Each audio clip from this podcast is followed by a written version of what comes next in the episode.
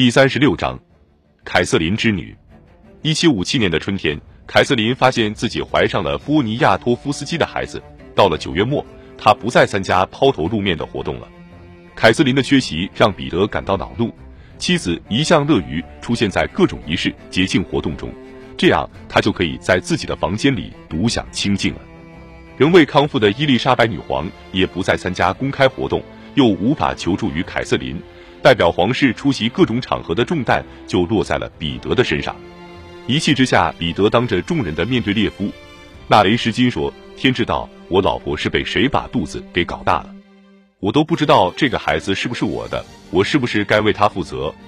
列夫一如既往地将彼得的这番话转告给了凯瑟琳。凯瑟琳惶恐地将火气撒在了列夫身上：“你这个蠢货，去让大公对天发誓，他从没睡过自己的老婆。跟他说，一旦他愿意起这个事，你就会立即禀告给亚历山大·舒瓦洛夫，好让他酌情处理。”列夫赶紧找到彼得，要他立下誓言。由于生怕姨母会做出声明，彼得便不肯起誓。他只是冲列夫吼道：“见鬼去吧！休要跟我再提起这件事。”一七五七年十二月九日，凯瑟琳开始出现宫缩。维拉迪斯拉娃夫人让彼得与亚历山大·舒瓦洛夫立即将此事报告给伊丽莎白女皇。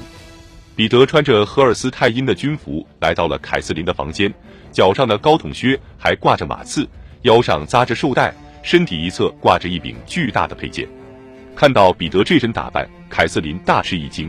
她问彼得为何要穿成这副模样。彼得说，之所以这样，是因为他要作为荷尔斯泰因的军官，而非俄国的大公，来履行自己的职责，保护大公全家，而不是俄罗斯帝国。乍听之下，凯瑟琳还以为彼得是在开玩笑，随即他便意识到大公又喝醉了。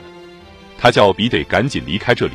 倘若看到他这副晕晕乎乎的模样，他的姨母必然会勃然大怒，而他从头到脚穿着他最痛恨的德意志式样的荷尔斯泰因军服，就更是火上浇油了。产婆帮着凯瑟琳劝说彼得，听到距离生产还有一些时间，彼得就离去了。伊丽莎白女皇也来了，她问众人自己外甥怎么没有来，周围的人都告诉她彼得刚刚离开，很快还会回来。这时。凯瑟琳的阵痛有所缓和了，接生婆说缓和期可能会持续几个钟头，于是女皇便回去了。女皇走后，凯瑟琳也躺下了，一直睡到了天亮。在一阵宫缩的疼痛中，她醒来了。不过这一天没有再出现频繁的阵痛。到了晚上，她感到有些饿，便命人送来晚餐。吃完晚饭后，他从餐桌旁站起身，就在这时，他突然感到了一阵剧痛。大公与女皇都回来了。两个人走进房间的时候，凯瑟琳产下了一个女儿。凯瑟琳恳请女皇允许她为这个孩子取名为伊丽莎白。女皇宣布说，这个孩子应该跟随她的亲姐姐及彼得的母亲安娜·彼得罗弗娜而取名为安娜。小安娜立即被带到女皇住处的育婴室里，他三岁大的哥哥保罗已经等在了那里。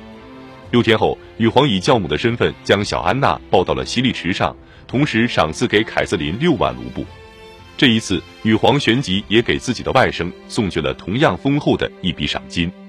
据说公开的庆祝活动非常壮观，可是我连一场都没有看到。我独自一个人待在房间里，陪在身边的就只有维拉迪斯拉娃夫人。不曾有人亲自来探望一下我，也没有人派随从来打探一下我的情况。凯瑟琳说的并不是实话，实际上这种情况只持续了一天。诚然，新生的女儿就像保罗一样被抢走了，但这正好遂了凯瑟琳的心愿，这样她就能少受点罪，否则她也不会有所准备了。在生下保罗后，她尝尽了与世隔绝、无人问津的痛苦。这一次，她早早就安排好了一切。生下安娜后，凯瑟琳就从产床上爬了起来，回到了自己的卧室。在这里，她不必像在产房里那样忍受着从破窗户里钻进来的冷风。他清楚朋友们只敢偷偷的来探望他，于是他在床边摆了一架巨大的屏风，在卧室里划分出一个小隔间，里面摆着餐桌、扶手椅和舒适的长沙发。只要放下床边的帐子，外人就看不到小隔间里的动静了。拉开帐子，将屏风收到一旁后，凯瑟琳跟笑逐颜开的朋友们就出现在小隔间里了。这时，一旦有人进入房间，并问起屏风背后是什么的话，得到的回答就是马桶。由于凯瑟琳的远见与狡猾，这座小小的城堡始终没有被人发现。一七五八年元旦这一天，皇宫里的庆祝活动最终将在一场焰火表演中落下帷幕。当天下午，时任炮兵元帅的彼得·舒瓦洛夫伯爵赶来向凯瑟琳说明接下来的安排。维拉迪斯拉娃夫人对舒瓦洛夫说，自己认为女大公应该正在睡觉，不过她还是会进去看看女大公是否能够接近元帅。实际上，凯瑟琳根本就没有睡觉，她坐在床上，隔间里藏着她的一伙朋友，波尼亚托夫斯基也在其中。他一直在抵制对自己的召回命令，每天都要去看望凯瑟琳。维拉迪斯拉娃夫人敲了敲凯瑟琳的房门，凯瑟琳将床边屏风的帐子合了起来，然后才让维拉迪斯拉娃夫人和前来探访的伯爵进了房间。他的朋友们都躲在屏风背后。由于帐子的阻隔，他们的笑声也变得模糊了。彼得·舒瓦洛夫走了进来。由于让对方等了这么久，凯瑟琳先向元帅表示了一番歉意，解释说自己刚醒过来。为了增强说服力，他还揉了揉眼睛。两个人谈了好长时间，最后伯爵终于说自己得先行告退了，以免耽误焰火表演，让女皇空等在那里。舒瓦洛夫刚一走，凯瑟琳就把帐子扯到一边，将屏风也推了回去。他看到朋友们又饿又渴，全都精疲力尽了，可别让我陪着你们一起饿死渴死。说完，他又合起帐子，摇了摇铃铛。维拉迪斯拉娃夫人走了进来，叶卡捷捷琳娜叫对方立即传膳，还特意强调说至少要上六道大菜。晚餐送来了，等仆人全都退出房间后，他的朋友们从屏风后钻了出来，一头扑在了饭桌上。那是我这辈子最快乐的夜晚之一。我猜一头雾水的仆人们在回来收拾餐具的时候，一定被我的胃口吓了一跳。凯瑟琳说，他的朋友们都诚信归去了。波尼亚托夫斯基摘下金色的假发套，脱掉披风。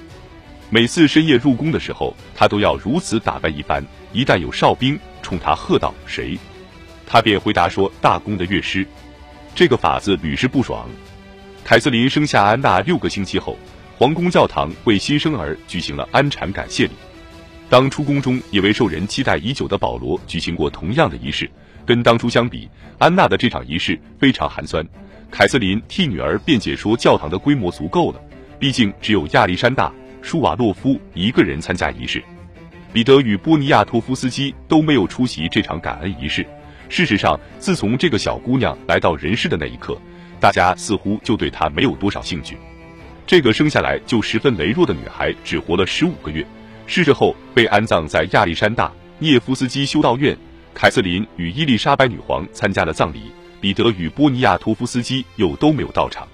在葬礼上，两个女人按照东正教的衣轨，俯身趴在敞开的灵柩上，亲吻着小姑娘苍白的额头。很快，安娜就被遗忘了。在回忆录中，凯瑟琳对女儿的过世只字未提。